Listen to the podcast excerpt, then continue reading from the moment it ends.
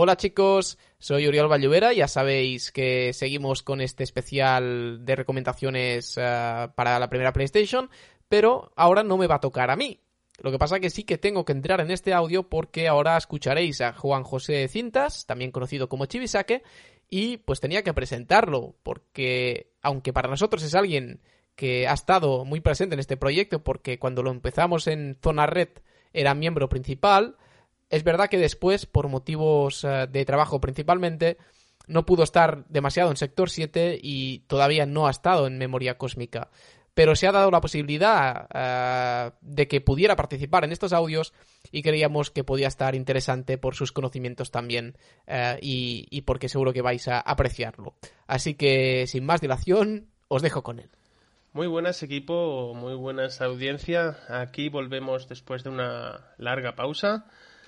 Eh, soy Juan José Cinta, Chivisaque en las redes, y estamos celebrando el 25 aniversario de PlayStation recomendando 25 juegos muy especiales. No caben todos los juegos buenos que podría ser, pero bueno, una de las opciones que aquí se van a presentar es una pequeña gran aventura muy especial. No te vayas muy lejos porque acabas de sintonizar Memoria Cósmica.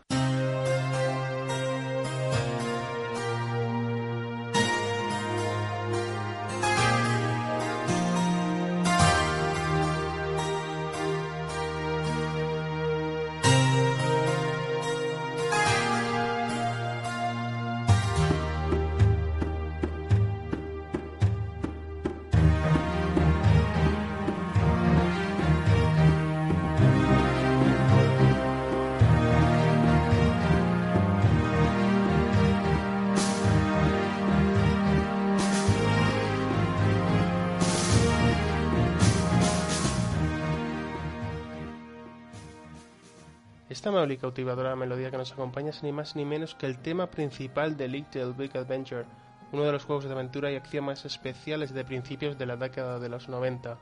Un proyecto vecino, de factoría francesa que logró asombrar a quienes decidieron adentrarse en su universo y que marcó la infancia y adolescencia de muchos niños y adolescentes, quienes acompañaron a Twinsen en una original y mágica aventura que en su superficie se muestra encantadora y colorida, pero que esconde también una historia adulta y repleta de lecciones. Si bien el juego salió originalmente en 1994 para PC en dos versiones, una en CD-ROM mejorada y otra más básica en disquete, años después llegó una versión para consolas que aterrizaría en exclusiva para una PlayStation de Sony que no había tardado en coronarse como una de las grandes consolas del momento. Esta versión doméstica recoge todo el contenido de la publicación en CD-ROM que comprende como extras vídeos en 3D, música de alta calidad y diálogos. ¿Y de qué trata este LBA, que es como se conoce coloquialmente a Little Big Adventure? Pues nos lleva a la historia hasta Twinsen, un planeta que gira entre dos soles y está poblado por cuatro razas pintorescas. Los colines, que es similar a la humana y a la cual pertenece nuestro protagonista Twinsen. Los burbujos, de cuerpo esférico. Los elefos, robustos elefantes bípedos. Y los conejudos, que son altos y finos conejos, tal y como su nombre indica. El mundo está sometido bajo la dictadura del doctor Funfro, en el momento en el que comienza la historia. Un Funfro que es un, digamos, un científico que se aprovecha de sus dos grandes conocimientos, la teletransportación y la clonación, para someter a toda la gente de Twinson y imponer una ley marcial que prohíbe todo tipo de libertades, entre ellas una que gira en torno a la diosa Sendel, prohibiendo hablar, pensar, alabar, creer, incluso soñar con ella.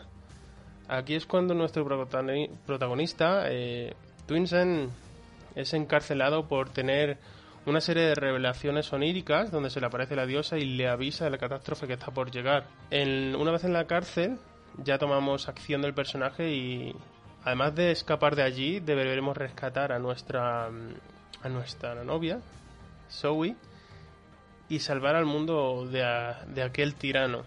La experiencia jugable fue bastante novedosa, no fue rompedora, pero sí que logró ofrecer, digamos que mostrar un ejemplo de cómo se han de hacer bien las cosas en aquel momento, en el 94. Estamos en una época donde se comienza a explorar la tecnología en 3D, los polígonos, y si bien la experiencia no es totalmente 3D, tenemos escenarios de vista isométrica muy detallados, por cierto, con bastantes secretos, que se ven acompañados de personajes 3D de movimiento fluido y suave y vehículos presentados del mismo modo. Al desplazarse, el, jugador interpreta perfectamente lo que es lo que hay a su alrededor. Cómo ubicarse, cómo saltar de un lado a otro y dónde está, digamos, la, las plataformas, las zonas de vacío, los enemigos. Es, todo esto son ideas que Frederick Reinald, junto con su equipo, implementaron tras ser rechazadas por Infogrames tras el éxito de Alone in the Dark. De hecho, a raíz de esta discrepancia, Frederick Reinald y gente de Infogrames se marcharon y fundaron Adeline Software, una empresa que quería hacer las cosas de un modo diferente. LBA es la ópera prima de este estudio y le salió redondo, le salió muy bien. Gran parte de, de esta experiencia se veía enriquecida también por el sistema de cuatro estados para el protagonista y de cómo se, se desenvolvía en su entorno. Tenemos el estado normal, que es caminar. Sirve principalmente para andar, desplazarse a una velocidad moderada. Deportivo, para correr con precaución, porque si te chocabas contra una pared. Servía también para saltar. Agresivo, para los momentos de combate. Mientras Twinsen soltaba sus gruñidos, el famoso y discreto, que era un, un estado que digamos que no se explotaba mucho y que y que daba pie a la, al sigilo.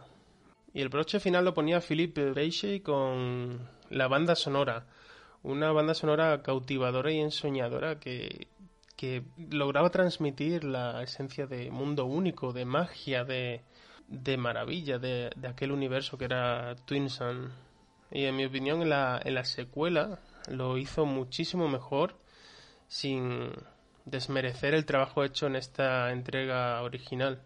De hecho, además de esta, esta secuela que, que perfecciona la, la, experiencia ofrecida en LBA, existe la posibilidad de que salga a la luz una tercera parte que aún está en stand-by, que busca cerrar la trilogía de la historia de Twinsen y el mundo que habita.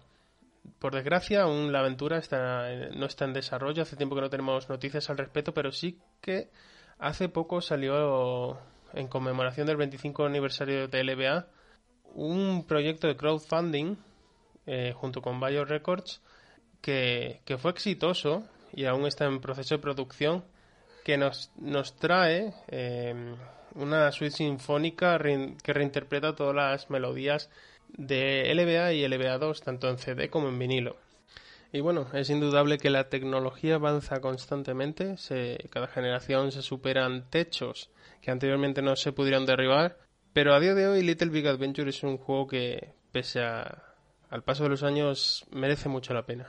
Merece mucho la pena por su atmósfera, por lo que los franceses han logrado construir, eh, tanto en su jugabilidad, su mundo y sobre todo su música, es una experiencia con un mensaje muy bonito, una experiencia que deja huella a quien se deja abrazar y derriba los prejuicios, ¿no? Que tiene una visión más actual de los videojuegos y por eso hay que darle una oportunidad. Yo yo no tengo dudas de que a día de hoy en PlayStation Little Big Adventure, la primera entrega, es una experiencia a la que es no es fácil de acceder porque es un juego que cada vez quedan menos unidades, pero es muy bonita y es algo que que hay que, hay que probar sí o sí. Por eso, para mí, este juego está entre los 25 mejores de PlayStation.